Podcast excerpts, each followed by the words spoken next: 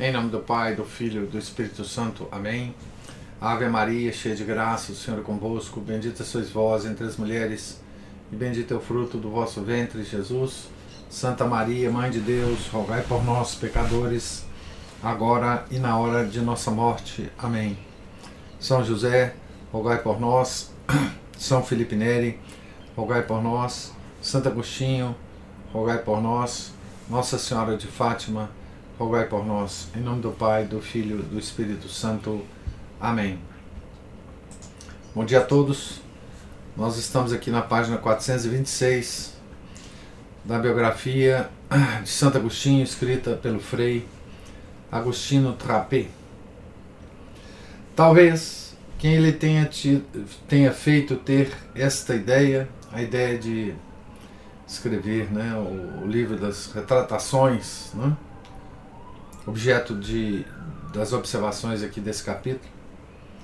Então, talvez quem ele tenha feito ter esta ideia tenha sido os pelagianos, com o abuso que faziam suas obras juvenis. Talvez outros, com acusação de hesitação imprópria acerca da origem da alma. Não sabemos, mas a razão verdadeira foi, em todo caso, outra. Foi a consciência da própria falibilidade e a necessidade, portanto, de reexaminar continuamente as próprias ideias à luz da verdade. Abre aspas. Portanto, vós que me quereis muito bem, se contra aqueles que me repreendem ou por malícia, ou por ignorância, ou com inteligência, se afirmais que sou totalmente infalível, por não ter nunca errado em alguma passagem dos meus escritos, então vos cansais em vão. Nem assumistes a defesa de uma boa causa, porque sereis facilmente refutados por meu próprio juízo. De fato, pelas pessoas que me são mais caras, não me agrada ser julgado como eu não sou. Fecha aspas. De fato, considerava que a sentença de Cícero, em louvor de alguém, abre aspas, jamais pronunciou palavras que desejasse não ter dito, fecha aspas, refere-se mais aos estultos do que aos sábios. Quem, portanto, abre aspas, não conseguiu dizer exatamente cada coisa sem dever arrepender-se, arrepende-se daquilo que sabe que não deveria ter dito.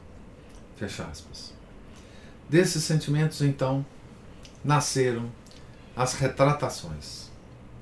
Elas não são somente uma fonte bibliográfica de excepcional importância, não somente uma obra intelectual que ilumina a evolução do pensamento agostiniano nos planos filosófico, teológico, exegético e literário, mas são também, e não secundariamente, um documento autobiográfico de primeira ordem.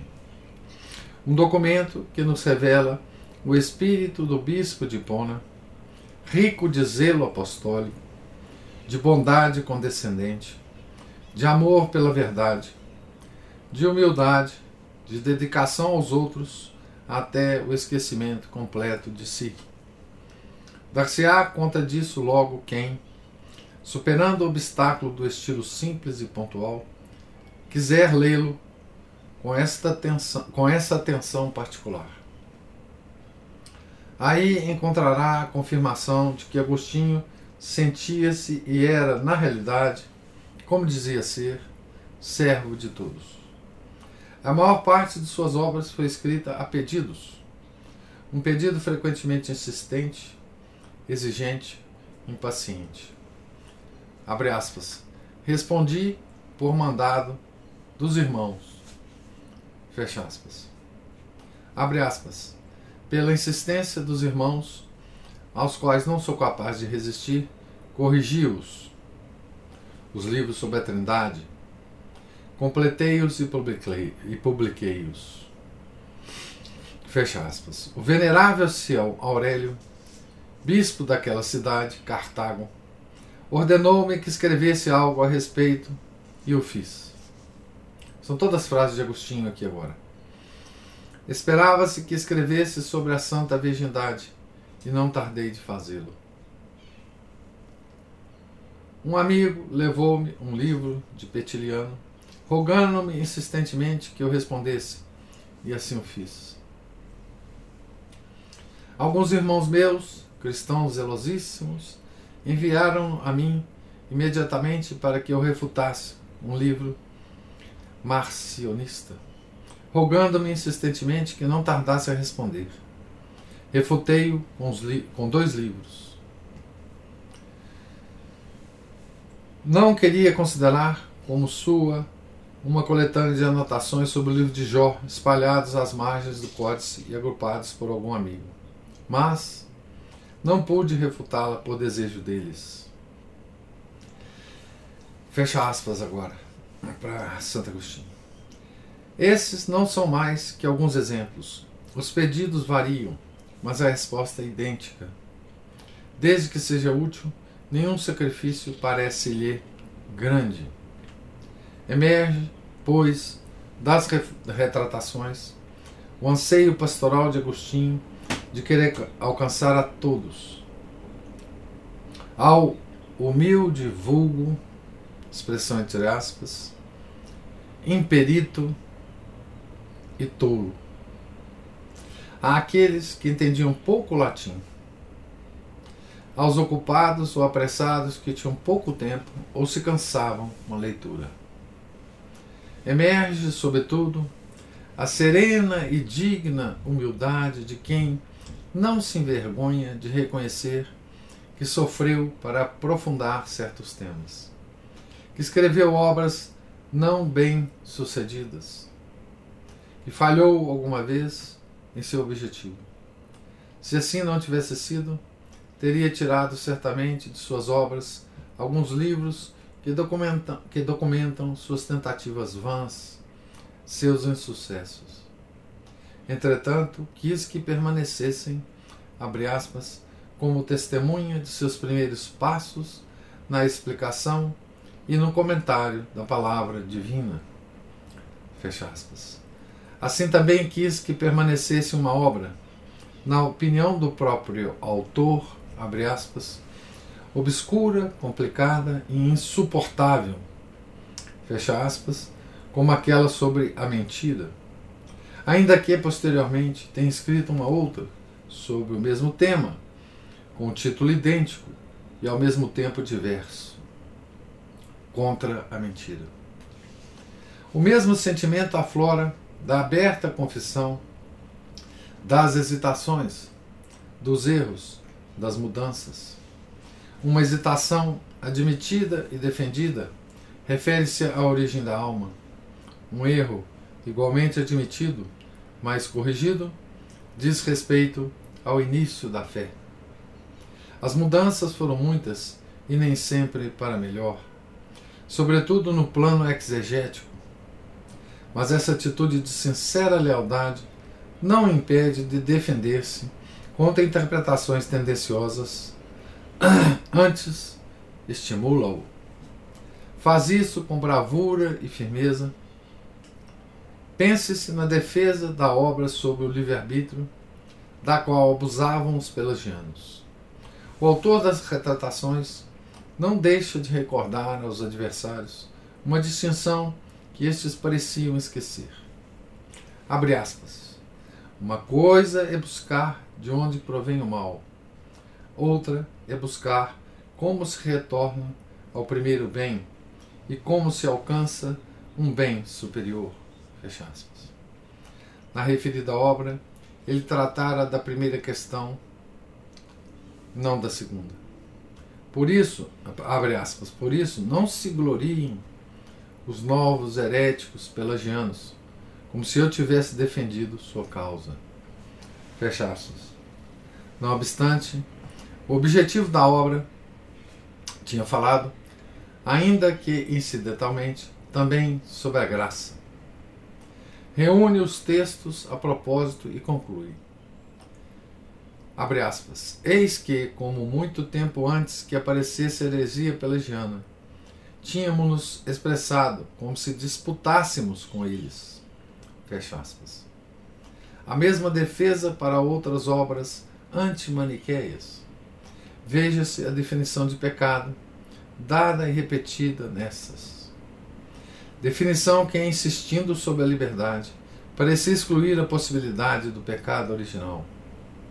As retratações observam que aquela definição é verdadeira, porque define só o pecado e não aquilo que é também castigo do pecado.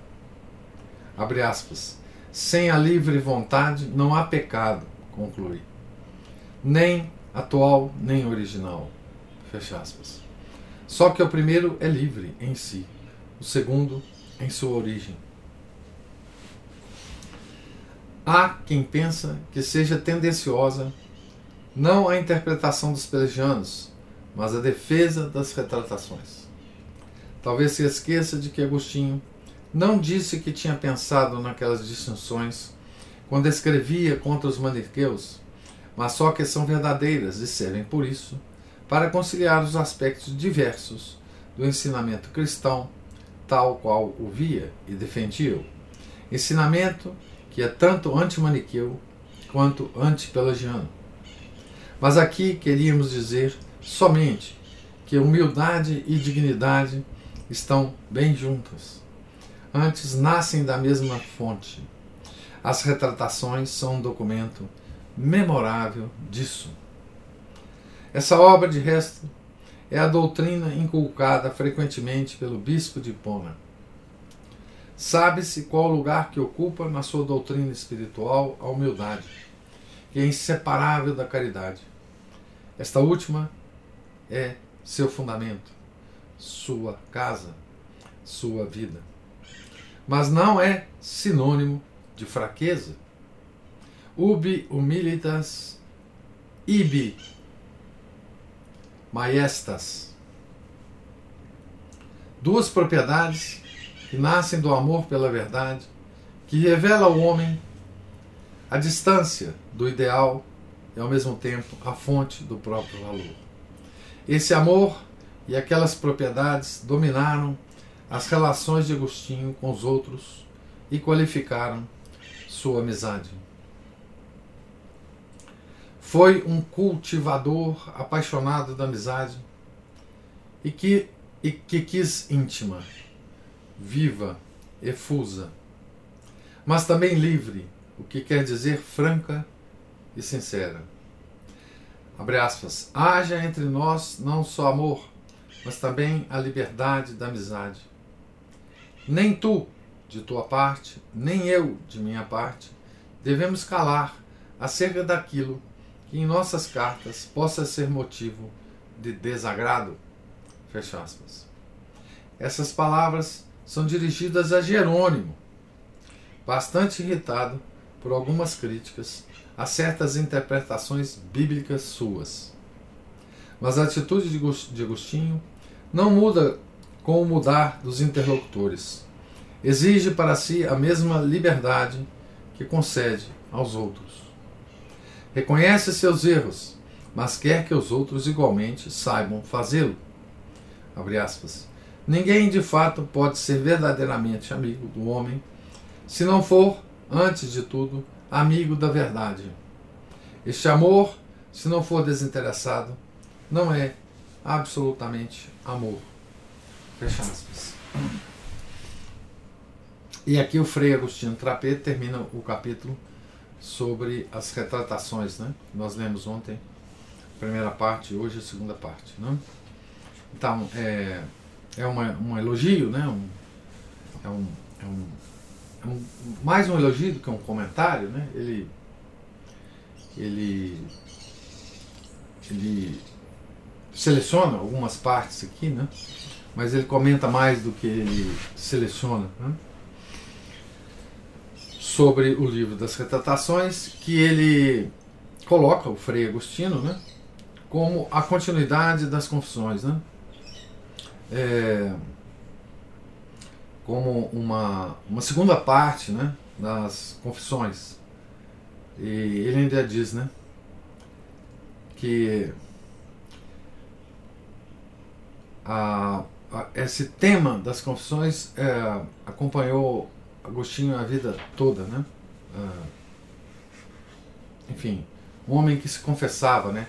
Um homem do qual nós sabemos muito né, é, sobre ele por causa desse espírito de confissão que ele tinha, né? De não se não se esconder, né? Tá certo? É, por trás dos seus dos seus afazeres da sua vida privada, né? E no final ele, ele do capítulo ele menciona, né? É, uma, uma desavença que Santo Agostinho teve com São Jerônimo, né? Que ficou depois famosa, né? Há várias cartas trocadas entre eles, né? Sobre, sobre isso, mas é uma é uma, digamos assim, um, um episódio da história da igreja muito, muito interessante. Né? Mas é, comecemos aqui, a gente tem, ainda tem um tempinho, o próximo capítulo, que é sobre, que, que tem o, o título, né? Capítulo 36, Ama e faze o que quiseres. Pa palavras de Santo Agostinho, né? que está entre aspas, inclusive, aqui o título. Surpreendem a frequência e a variedade com as quais o bispo de Hipona orquestra em sinfonia, sempre nova, o tema eterno do amor. Irmãos, eu me nas, não me sacio de falar do amor. Fecha aspas. A esse reconduz a atividade humana, a revelação, a história. Vimos-lo pela história humana que resume em duas cidades, e essas em dois amores. Mas é preciso ir mais fundo. O amor é a realidade mais profunda e mais misteriosa do homem, em cuja interioridade recolhe-se ao mesmo tempo a verdade da qual é inseparável. Interioridade não quer dizer somente presença da verdade na profundidade da mente, mas também revelação do amor que brota daquela profundeza para tornar-se a raiz do dinamismo do espírito, a relação necessária com Deus, a adesão inconsciente, mas indestrutível ao ser, à verdade, ao bem. O homem existe, conhece e ama. Ser, verdade e amor, né? E bem, né? Ama conhecendo e conhece amando. O verbo da mente é, abre aspas, o conhecimento unido ao amor, fecha aspas. Abre aspas. Quando o espírito reconhece-se e ama-se, o verbo que lhe está unido transmite o amor. O verbo com letra minúscula aqui, né? E porque ama o conhecimento e conhece o amor, o Verbo está no amor e o amor no Verbo. E ambos no Espírito que ama e diz o Verbo. Fecha aspas. O amor age no Espírito como peso nos corpos. Essa semelhança, filosoficamente verdadeira e poeticamente bela, ocorre sempre nos escritos agostinianos significa muito. O amor age no espírito como o peso nos corpos. O peso não leva os corpos para baixo, mas para seu lugar próprio, isto é, aquele que corresponde à natureza do corpo e constitui seu repouso. Abre aspas para Santo Agostinho. Todo o corpo, devido a seu peso, tende ao lugar que lhe é próprio. Um peso não arrasta somente para baixo, mas para o lugar que lhe é próprio. O fogo, o fogo tende para o alto, a pedra para baixo, empurrados ambos por seu peso para buscarem seu lugar. O óleo derramado dentro da água mantém-se sobre a água. A água derramada sobre o óleo emerge para sob o óleo. Empurrados ambos, por seu próprio peso para buscarem seu lugar. Fora da ordem reina a inquietude, na ordem a quietude. Fecha aspas. Apresentados os exemplos, eis o princípio. Meu peso, eh, abre aspas, meu peso é o amor. Isso me leva aonde me dirijo.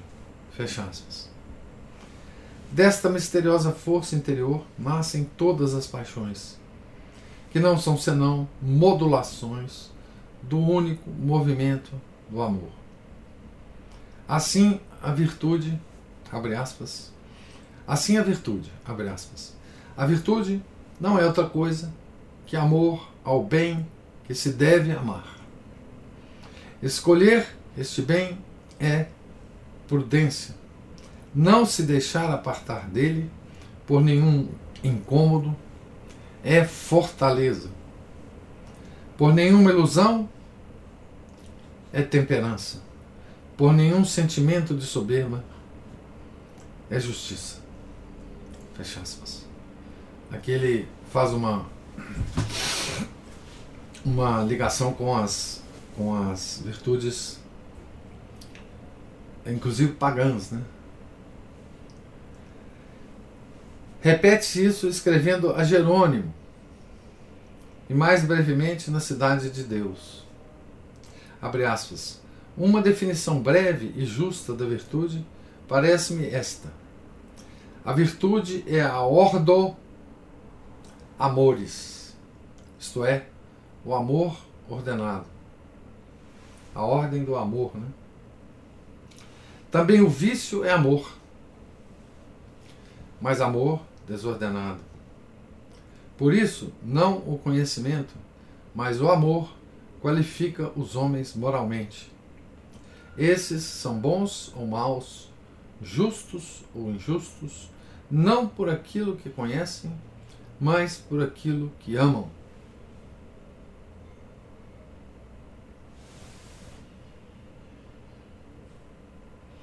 Essa frase é muito profunda, né? Então, Santo Agostinho.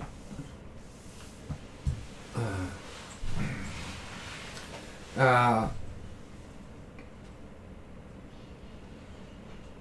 por isso, não o conhecimento, mas o amor qualifica os homens moralmente. Estes são bons ou maus, justos ou injustos, não por aquilo que conhecem, mas por aquilo que amam. É, então, Amor, é, a, a sede do amor é o coração, né? A gente ama com a nossa vontade, né? Que é atributo superior da alma, né? E a gente conhece por meio do intelecto, né? que é o, o outro atributo superior da alma. Então ele está nos dando uma lição profunda. Né? Nós somos justos ou injustos, nós agimos moralmente, não por aquilo que nós conhecemos, mas por aquilo que nós amamos, ou seja, para aquilo que nós dirigimos a nossa vontade. Tá certo? Pois bem, é, nós estamos numa civilização que faz exatamente o contrário que Santo Agostinho está falando. Né? Uma civilização que dá extrema importância, extrema importância ao conhecimento, ao ponto de que o, o quando se fala em educar alguém, como se, quando se fala em educação, hoje em dia, está se falando apenas na, no intelecto. Não é? Certo? Não existe mais em nenhuma escola do mundo, eu diria, não tenho nenhum medo de afirmar isso, né? algo como a educação da vontade. Não é? é, todos, todos, é, nessa civilização nossa, acreditam que esta educação é salvadora. Vamos educar a juventude para que ela não seja má, para que ela não seja desviada. Né? Vamos pegar aquelas pessoas é, que cujo extrato social né,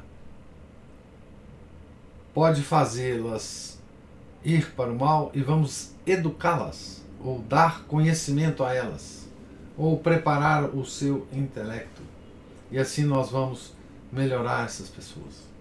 Nada de educação da vontade, nada de restrições, de prudência, de temperança, de fortaleza e de justiça. São as virtudes cardeais que educam a vontade, né? mas só conhecimento. Então, Santo Agostinho está falando para nós, para toda a nossa civilização, é, essa frase, né? que não é dele, mas é tirada do. é, é de Frei é, Agostinho Trapé, né? mas é exatamente a, a, a expressão da, da, das ideias de Agostinho. Né? Por isso, não o conhecimento, mas o amor qualifica os homens moralmente.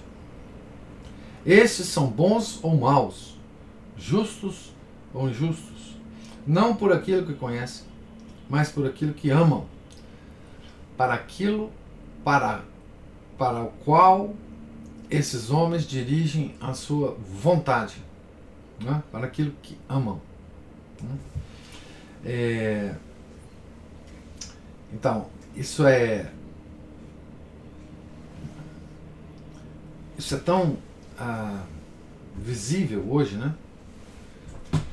É, e não só hoje, né? É,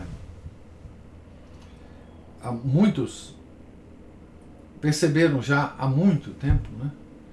que é fundamental a, a educação da vontade, né?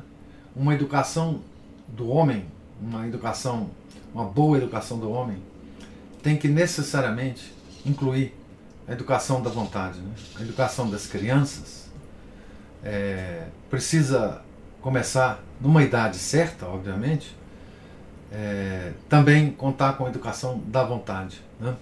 Tem um livro escrito eu acho que no século XIX ainda, chamado A Educação da Vontade. Eu tenho certeza que a Ana Paula sabe o título do livro e o autor do livro, mas eu não, não, não, não tenho ele aqui por perto e não vou saber o. É um... O autor é Jun Payo. Jun Payo, isso. Então, esse, esse cara era um psicólogo. Ele escreveu esse livro. É,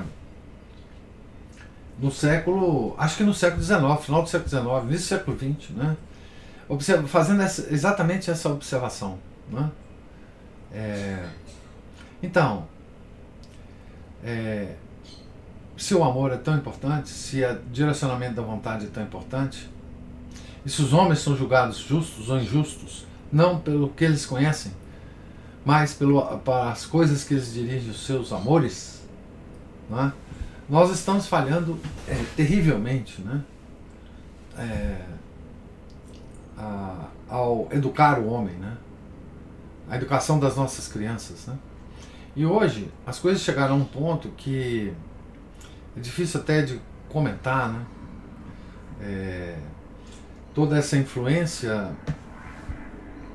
da psicologia moderna, da psicanálise, fizeram com que é, os pais não eduque mais a vontade dos filhos. Né?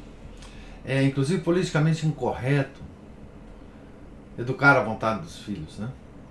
É politicamente incorreto é, chamar a atenção dos filhos, corrigi-los, às vezes com dureza, né? às vezes com delicadeza, mas se precisar usar dureza, precisa usar dureza.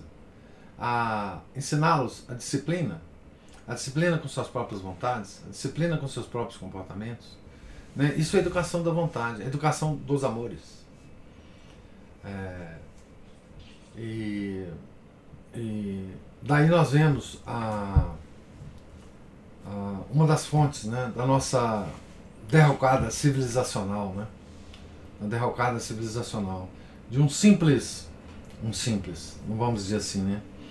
De uma de uma observação de um santo lá do século 4, 5, né? Nós podemos ver o quanto nós estamos, né? Ou o quanto que a, a, a, o conhecimento psicológico do homem se desviou tanto da verdade, né? Certo? Porque veja, esse, esse tipo de afirmação de Santo Agostinho, é, ele exige um profundo conhecimento da psicologia humana, né? certo? Como é que nós funcionamos, como nós nos formamos e como nós agimos no mundo. Esse tipo de chave de compreensão do homem é tão elevada e tão mais é, e tão diferente das chaves de conhecimento, né, da psicanálise freudiana, etc, etc, que nos dá essa diferença, né, nos dá bem a noção é, do quanto nós decaímos, né? É, e do quanto talvez a nossa situação seja é, trágica, né? E, e, talvez incorrigível agora. Nós temos que voltar tanto, né? Civilizacionalmente, que talvez não, não seja mais possível, né? A nossa situação atual, né? Mas eu vou parar aqui, né? Na página 435, com essa com esse tom, né? Por isso, não o conhecimento, mas o amor qualifica os homens moralmente. Esses são bons ou maus, justos ou injustos, não por aquilo que conhecem, mas por aquilo que amam. Quanto menos, quanto menos amam e mais conhecem, piores eles ficam, né? Nós sabemos. Nós temos exemplos hoje, né? Nominais, né? Com CPF, WhatsApp, desse tipo de coisa, né? Do homem que conhece muito, e, e não tem a, a, a vontade, não ama as coisas amáveis. Né? Então é, eu vou parar aqui na página 435. Né? Gostaria de ouvi-los sobre a leitura de hoje, se houver alguma observação ou comentário.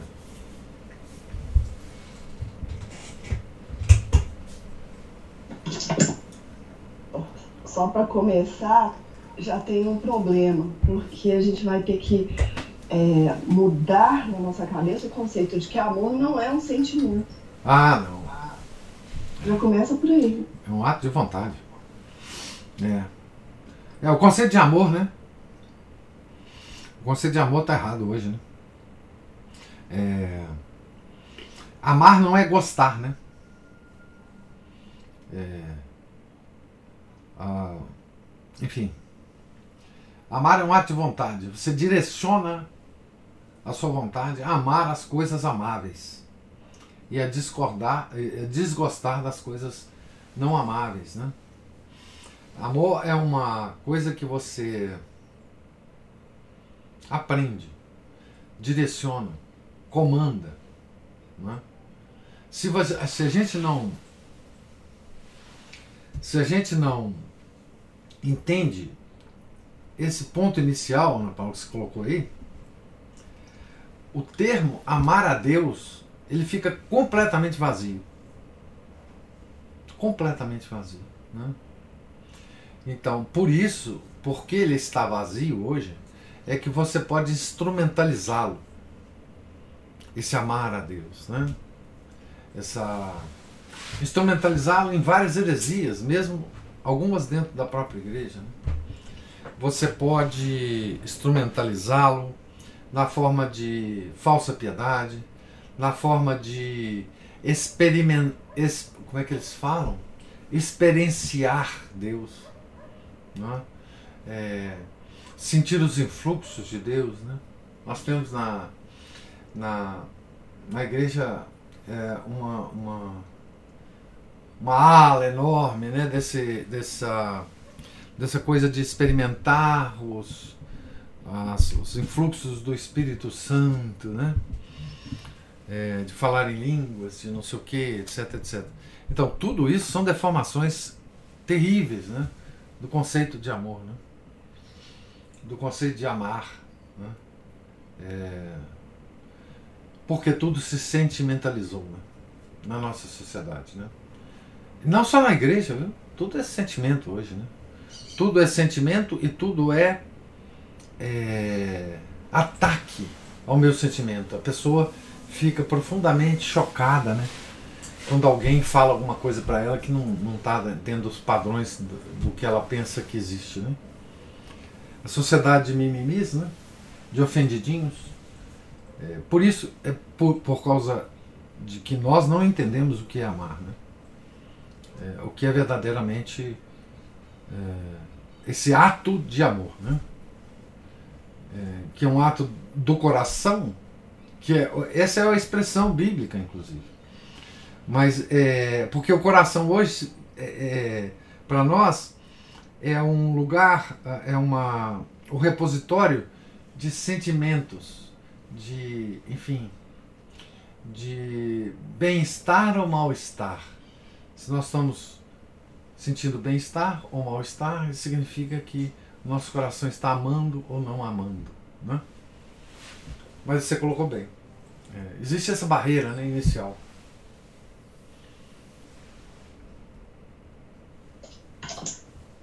Barreira que se não for superada, como é que, não como é jeito. que nos ensinam para os outros? Não como tem ensinar jeito. se você não, não, E veja como é que é o problema.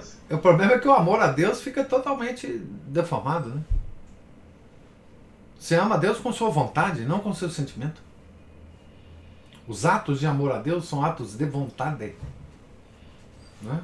E não de sentimento. A gente não ama a Deus para se sentir bem.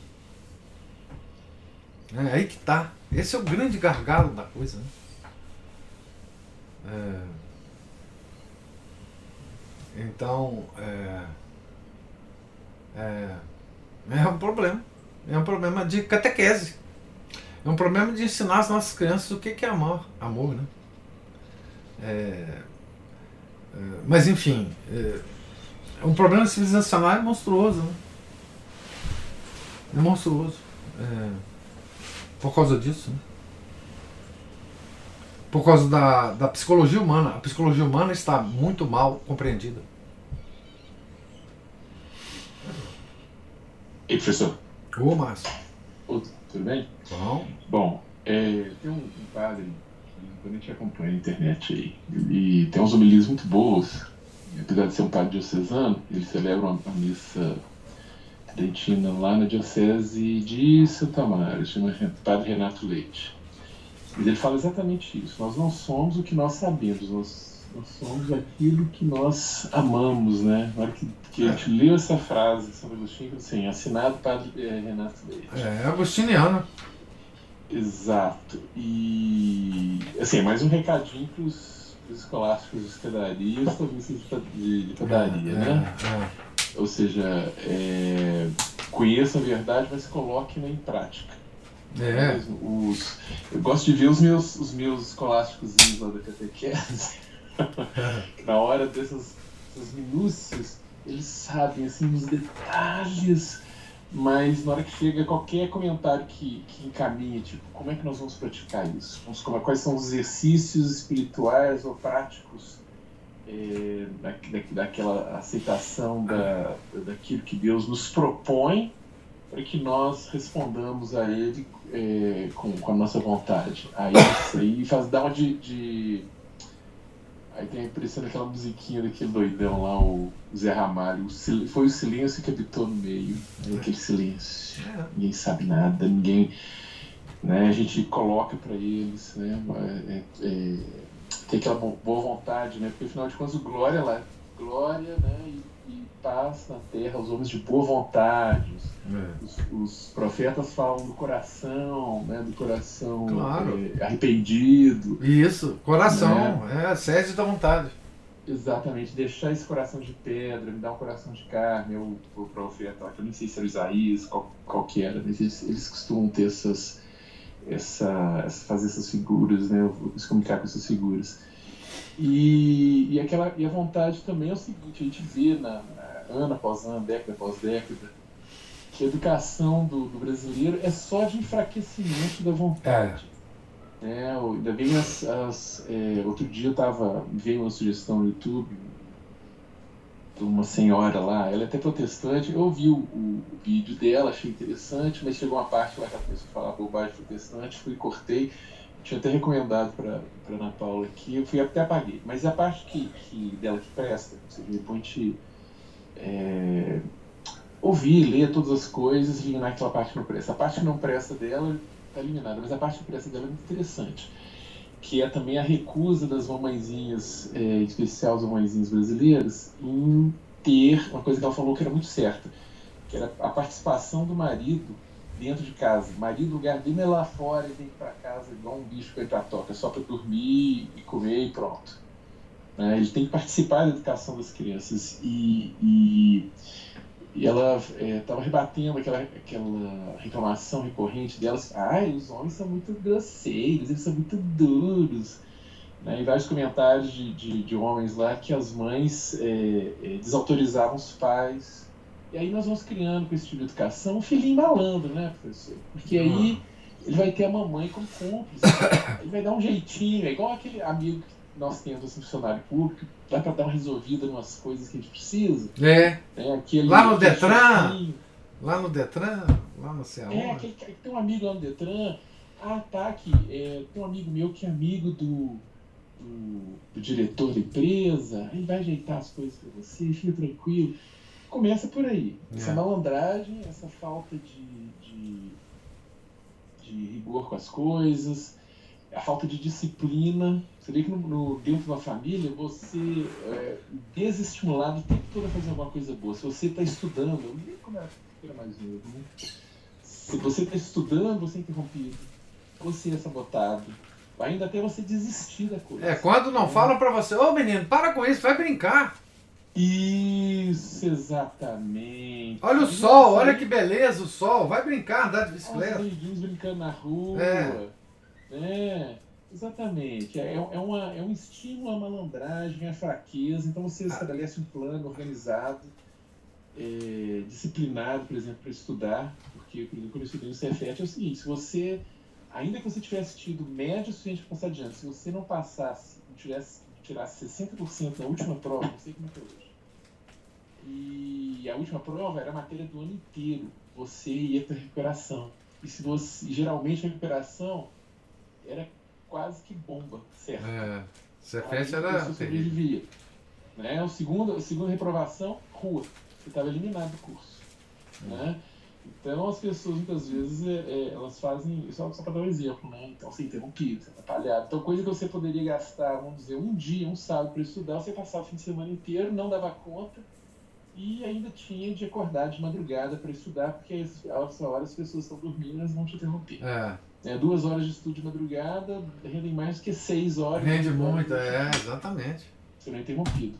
Então, é essa coisa do, dos pais é, serem muito permissivos, não terem, não, não terem disciplina, aquela, aquela vontadinha de, de fazer o que é mais, com, mais confortável, aquela falta de, de tolerância ao desconforto.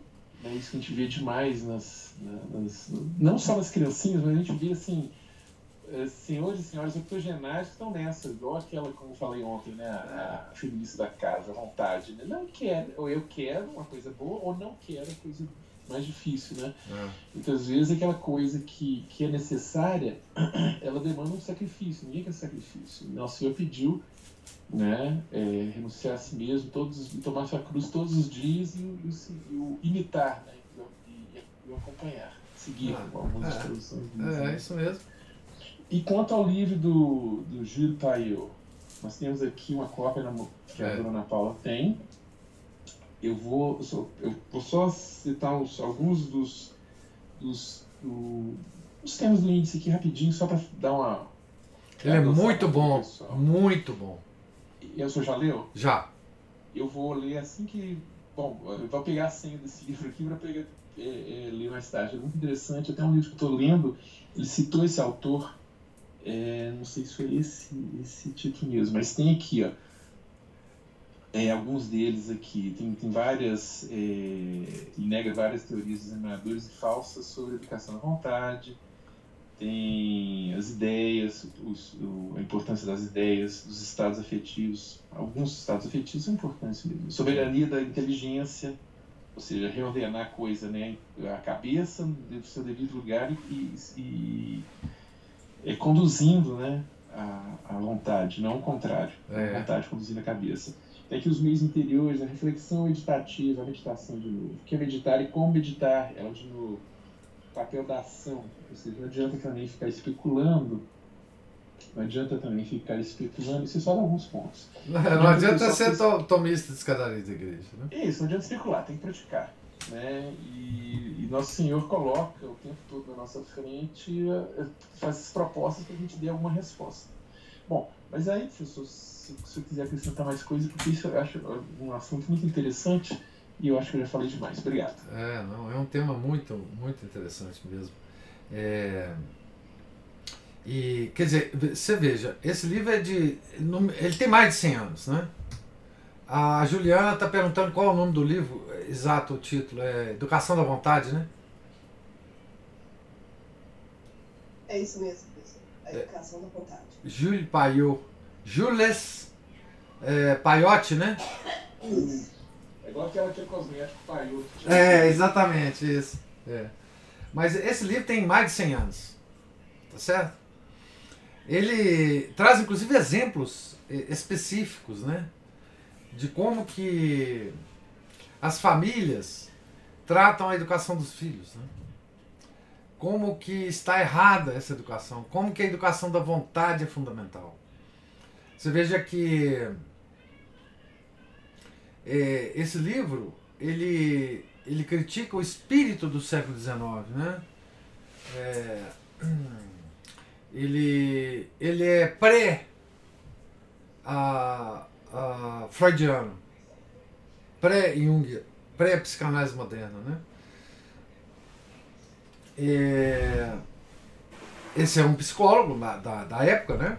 que tem as suas é, ideias lá, obviamente, mas é, é muito interessante ver que essa é, e, e, não é brasileiro, né? porque a gente podia, a, a, gente tem, a gente tem certas características que nos fazem da forma que o Márcio nos colocou, né? O grande, o grande escritor que fala sobre esse espírito brasileiro, né? É o Lima Barreto, né? lê a obra do Lima Barreto que a gente vai entender muito bem o que o Márcio fa falou aí. Né? É, mas, enfim, é, essa constatação agostiniana, né? essa constatação agostiniana, digamos assim, né? Nós temos 1.600 anos que nós sabemos disso. Né? Tá certo? Tem 1.600 anos que a civilização sabe disso. Né? É, nós temos milhares de anos de aprendizado de como formar um homem, um homem bom. Não é? É, a, a, a Igreja Católica ela criou as escolas, ela formou homens extraordinários, né? com, sua, com sua pedagogia. Né? Ela tentou, na Renascença, já na queda, né? É, ela formulou, a igreja, dentro da igreja se formulou uma técnica de formação de homens extraordinária, né? através da, da, dos jesuítas, né? antes da, da, da queda é, enorme, doutrinária e, e, e, todas as outras dos jesuítas. Né? Mas os jesuítas, eles se apareceram como uma, uma força contra a reforma protestante extraordinária. Né? É, eles cuidaram da educação de milhares de pessoas né? em todas as regiões do mundo. Né? Então a igreja sabe disso. Né? É, tradicionalmente sabe. O homem sabe como educar. Nós resolvemos só combinar para esquecer como se educa o homem. Né? Então nós estamos nessa aí nessa situação que nós temos hoje. Né? de, dessa adolescência, dessa meninice e dessa adolescência completamente desorientada. Né? Certo? Então, é, é um conhecimento que nós temos de 1600 anos, gente. É, expresso, né? Expresso claramente, né? Expresso claramente. Quer dizer, é, é claro que esse conhecimento não apareceu com Santo Agostinho, ele só formulou ele da forma mais clara possível. Mas assim, por isso, não o conhecimento, mas o amor qualifica os homens moralmente. Esses são bons ou maus, justos ou injustos, não por aquilo que conhecem, mas por, por aquilo que amam. Então, assim, para nós, nós não temos desculpa, sabe? Se Deus nos aparecer, nós não temos como nos desculpar. Né? Ele já, através dos seus enviados, ele já nos ensinou isso. Né? E a tragédia que nós estamos é uma tragédia por escolha. Né? Por escolha. É, então. É, e é uma tragédia que não se. Ou pelo menos eu não vejo nenhuma possibilidade de reversão civilizacional. Nós podemos lutar individualmente, nas nossas famílias, nas nossas comunidades, isso nós podemos. Mas civilizacionalmente, não. O Felipe está falando assim, ao longo dessa leitura, principalmente, e das outras também, tenho cada vez mais percebido o quanto esse sentimentalismo é maléfico e quanto está presente ao meu redor nas pessoas. Em mim, não. Em, em mim, então, isso deve ter tão presente que eu não consigo nem perceber. Então, Felipe, é isso mesmo, está presente em todos nós. Né? Está presente em todos nós. Nós somos a sociedade do sentimentalismo. E isso foi criado, foi criado por Lutero, pelo Reforma Protestante. Embora hoje é, o sentimentalismo é, tenha ultrapassado os limites religiosos, mas isso começou lá, tá certo? É, é, e você vê isso nos movimentos religiosos hoje, todos dentro da igreja protestantizantes ou protestantizados. É o sentimento, a experiência de Deus, a, como é que eles falam? Experienciação de Deus. Isso tudo é sentimentalismo, tem nada a ver com a psicologia humana, nada a ver com as coisas que acontecem na mente humana, nada a ver, nada. Mas é, é, é estimulado isso, né? Tá certo? É, é, enfim, nós todos estamos. É, é, eu quero dizer o seguinte: eu não estou me excluindo disso, não. Né? Nós todos estamos encharcados desses valores. Encharcados. Seja no meio modernista, no caso da Igreja Católica, seja no meio tradicional, em qualquer lugar, nas nossas famílias, nos nossos amigos. Todo mundo é assim hoje. Porque é o, é o tom da época, é a nota essencial da época. Nós não conseguimos fugir disso. Né? Assim, do modo geral. Nós conseguimos lutar contra isso à medida que a gente sabe, é, dentro da gente, nas nossas relações, isso nós conseguimos. Mas é, é, esse é o perfume da época, é o aroma da época. Não tem jeito de você não respirar esse aroma.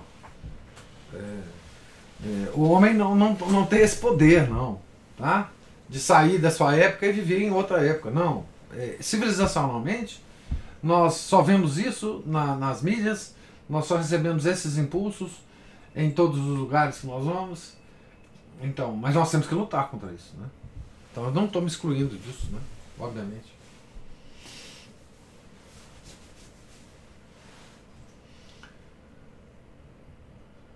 Mas, Professor. Opa, eu tava sentindo sua falta, Cristina. Falei, Cristina tem muito o que falar disso.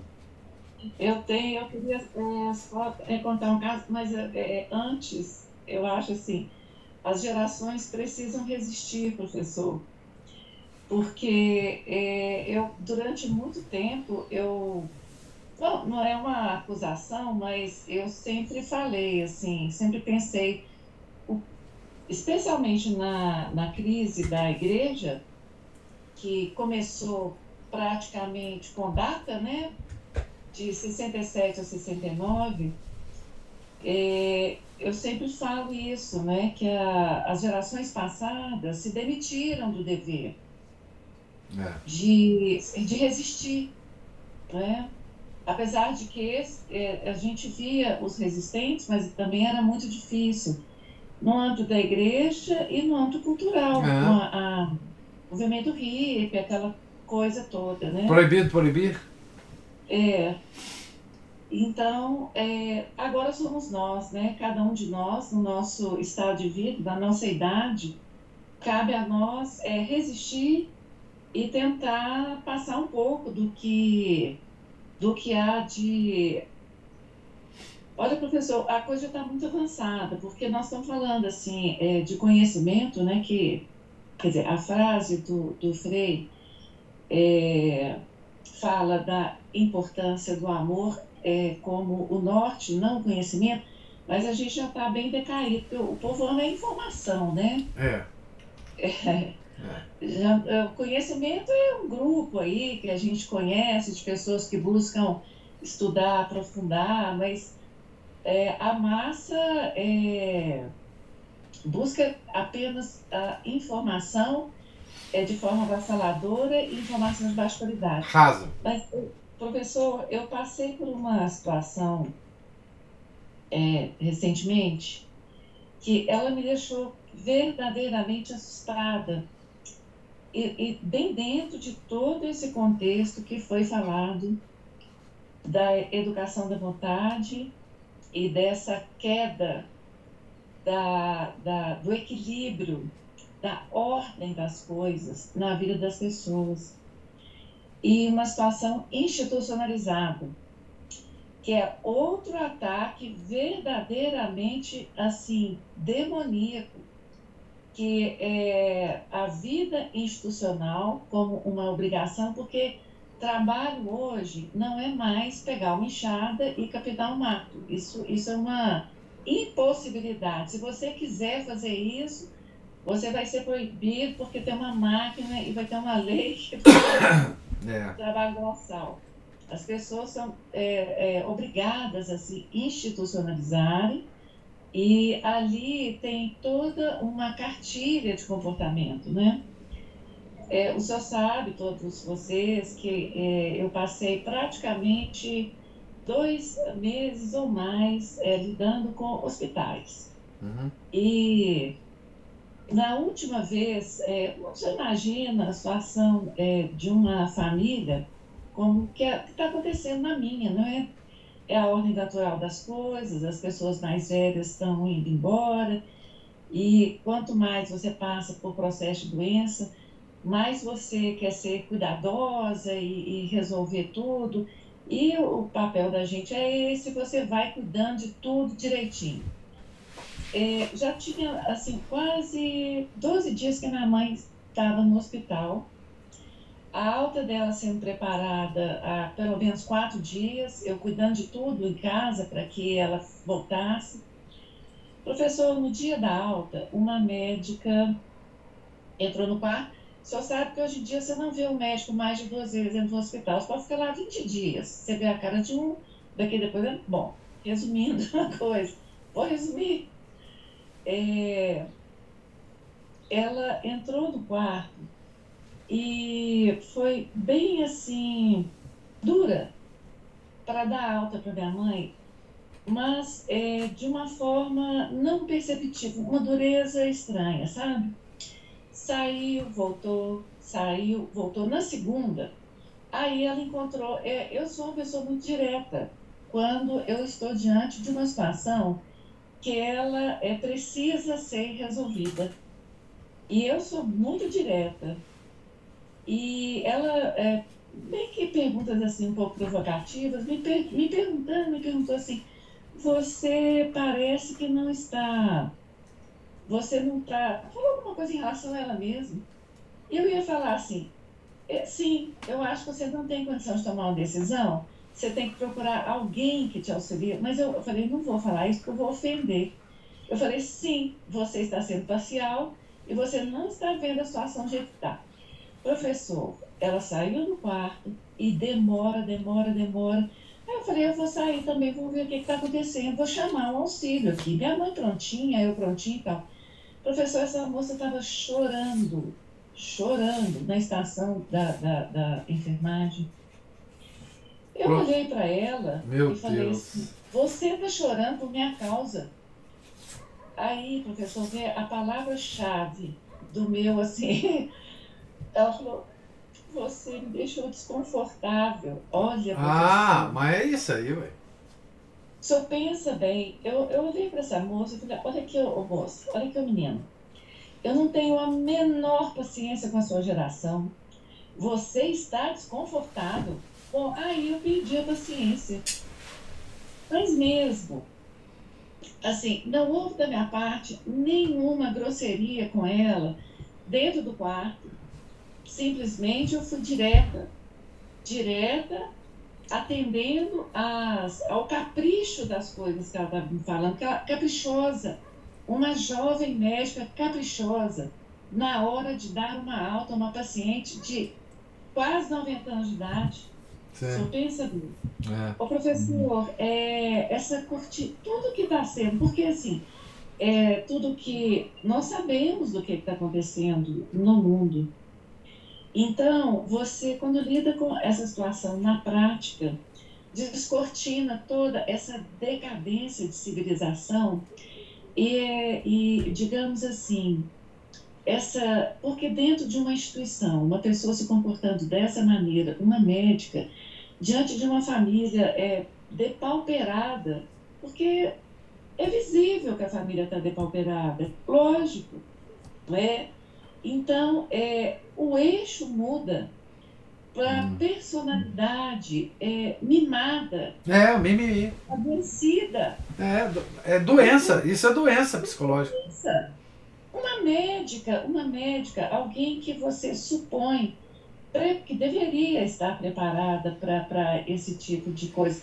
Não, e para coisas muito piores. Uma médica no hospital não está preparada para isso? Por que, que ela está preparada então? Não, mas quem é, e quem é que está desconfortável? Ela Ou ou vocês, ou a família, ou a sua mãe. ou a paciente? É. E a paciente. E o senhor precisa ver a paciência da minha mãe, a, do, a docilidade da minha mãe, a tudo que foi mandado, e a, e a minha também, a aquiescência, vamos resolvendo tudo e tal. Só, mas, E a médica ficou desconfortável.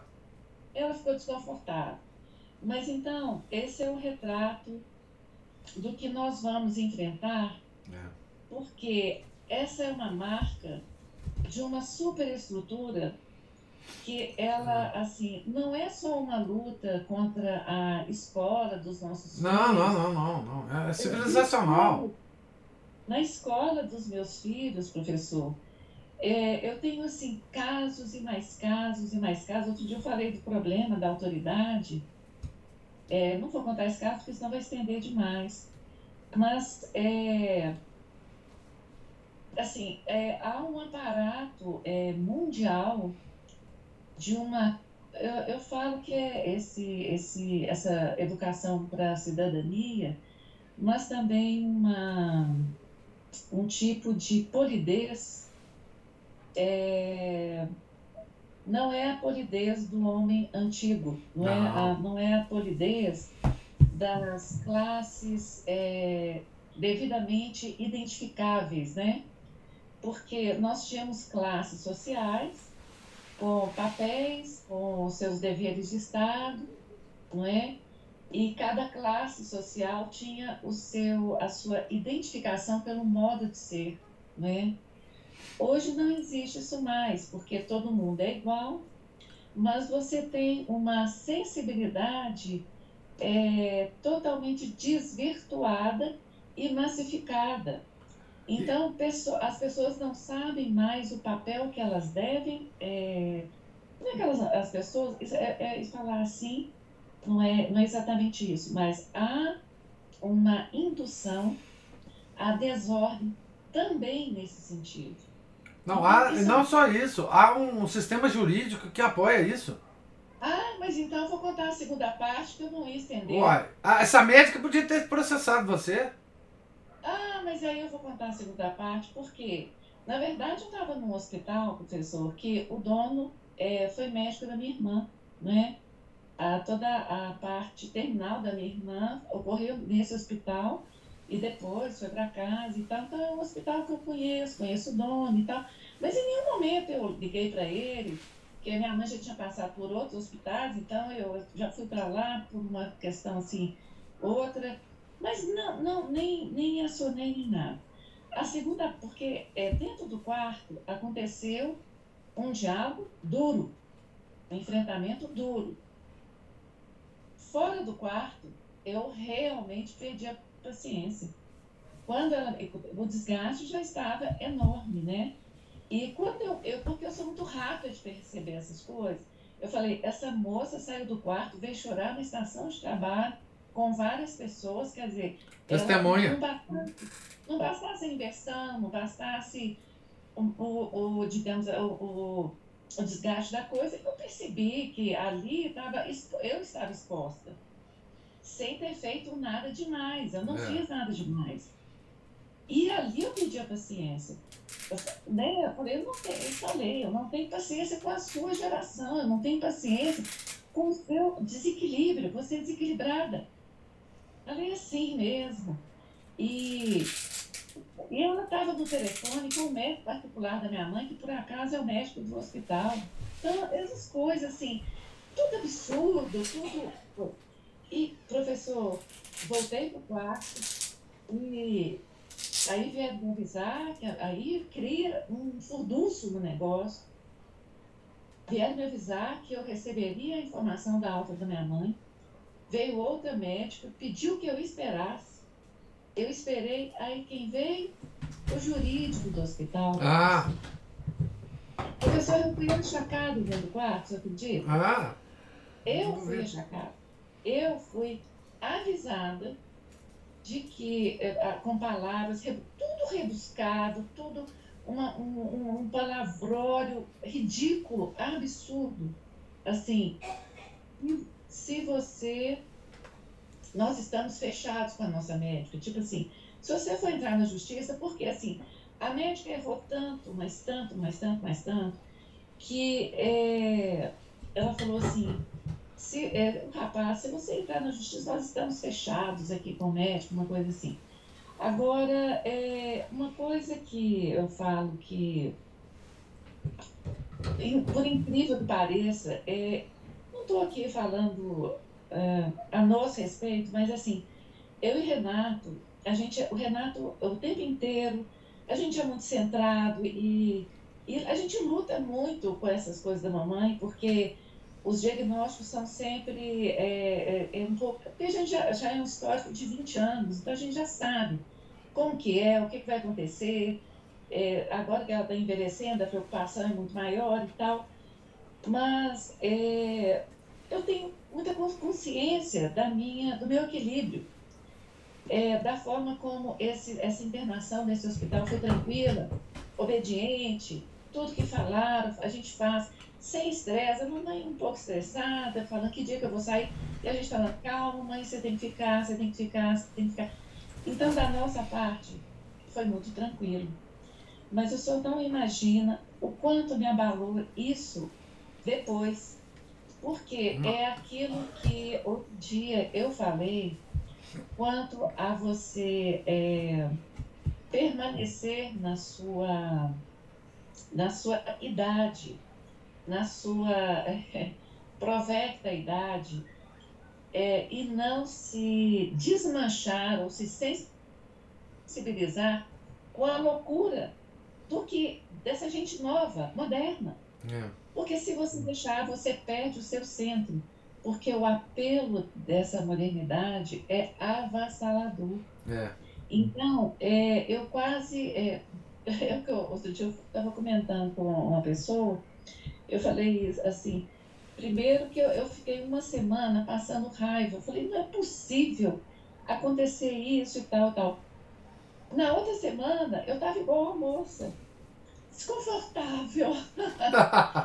Desconfortável com, com o negócio. Mas isso é nós já perdendo a nossa centralidade. É. Por uma, por uma, é, aí eu vou usar outra palavra moderna um assédio, né? Ah. um assédio. Mas então, é, é, eu queria, é, o que eu queria, dando esse exemplo, é mostrar que a luta nossa é muito grande, professor. É. Muito, muito, muito grande. E o nosso papel é manter essa integridade, é como é, não nos vender, não é? Como testemunha de um outro tempo. É, é não capitular É. é, a essa é, sensibilidade doentia que nós estamos vendo em todos os lugares e em nós mesmos. É. Em nós mesmos, É, né? é, isso mesmo. Não, ótimos exemplos, realmente é avassalador. E é o que eu digo assim, eh, civilizacionalmente eu não tenho a menor esperança disso ser revertido, né? Porque já estamos numa velocidade de ladeira abaixo muito grande. Mas é bom a gente lembrar, né? eh, que nós temos os ensinamentos de 1600 anos atrás, né? Sobre isso. E esse ensinamento construiu a civilização católica e, de certa forma, sobreviveu até, sei lá, 100 anos atrás, ah, 80 anos atrás. né? Nós vivíamos eh, so- respirando esse ar, né? Que não, não existe mais. Né? Professor, eu queria só porque a Cristina falou uma coisa que eu achei, ela usou uma palavra que eu achei muito interessante, que ela falou que as pessoas vão se demitindo das suas, eu não sei se é posições. É. O estado de vida, Ana Paula, Isso, os valores. exatamente, Cristina. E eu vejo assim, por exemplo, é, é, é, é grave isso porque é, é aquela coisa que a gente vive falando, né? De, por exemplo, os idosos quererem parecer jovens. Então, assim, eles não se mantêm no seu lugar. Porque, assim, há, sim, com a idade, a gente sente que há um decaimento físico. Mas a gente vai. A, a experiência, olha, os, olha as coisas que você está contando aí. São experiências que você tem, que, é- que só a idade possibilita ter e que você pode passar para quem é mais jovem. A experiência, a sabedoria, conhecimento. E as pessoas vão se demitindo disso. Então, assim, por, por isso, a, cada geração vai ficando mais desamparada. Porque aquelas que são mais velhas e que poderiam ensinar, passar as suas experiências, aconselhar, se demitiram disso. Então hoje o que, que a gente vê? A gente vê os pais, amigos, amiguinhos dos filhos. O Márcio está falando cúmplices aqui. Que assim, não, tudo bem, a gente, não é que a gente não possa aprender nada com os mais jovens, mas essa não é a coisa natural. Não, mas pai não é amigo de filho, não. Pai é pai. Pois é, pois é, essa coisa, eu, usei assim, amiguinho, porque justamente virou uma coisa, é, um, é como se se igualasse, É parça, é parça. parça, É isso. parça. E que eu, eu vejo, é, até dentro da, assim, da família da minha mãe, de tios que deixaram de gerir seus próprios recursos e os entregaram nas mãos. Gente que é, assim, completamente... é, é, é, é, é, não está com nenhuma demência, não tem nenhum problema mental e entregaram a gerência dos seus recursos para os filhos. Uhum. Quem manda agora, quem compra, quem, quem dá o dinheiro, e não sei, são os filhos.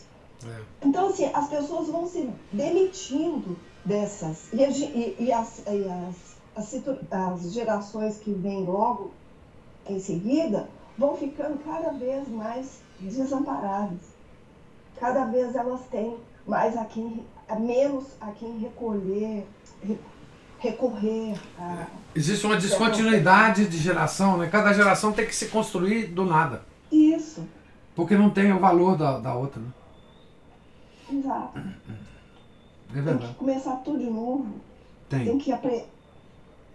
reaprender, não pode. Não, isso, é, pois é. E cada geração carrega uma história monstruosa, né? Pra passar para outra. É. É, tudo isso é. Enfim, tudo isso faz parte da nossa decadência geracional, né? O, o Felipe está falando uma coisa muito engraçada aqui. É, ele está fazendo, ouvindo o senhor falando, percebo que o senhor fala sobre o sentimentalismo e seus malefícios já faz tempo. Mas eu não tinha notado antes dessa influência. Eu falo disso desde que eu falo é, alguma coisa para vocês, Felipe. É, desse sentimentalismo protestante que nos invadiu, né? Mas sempre é hora de notar que eu estou falando sobre isso, Felipe. Não me preocupa não. É, mas é, muito bem. Mais alguma outra observação, gente, sobre a leitura? Então nós estamos aqui na página 435 do livro e amanhã, se Deus quiser, nós retornaremos a, a ele. Tá certo? Deus lhe pague a paciência, a presença, as múltiplas interessantíssimas observações e comentários. Fiquem todos com Deus. Tenham um santo dia. Em nome do Pai, do Filho e do Espírito Santo. Amém. Ave Maria, cheia de graça, o Senhor é convosco. Bendita sois vós entre as mulheres, e bendito é o fruto do vosso ventre, Jesus. Santa Maria, Mãe de Deus, rogai por nós, pecadores, agora e na hora de nossa morte. Amém. São José, rogai por nós. São Felipe Neri, rogai por nós. Santo Agostinho, rogai por nós. Nossa Senhora de Fátima, rogai por nós. Em nome do Pai, do Filho e do Espírito Santo. Amém.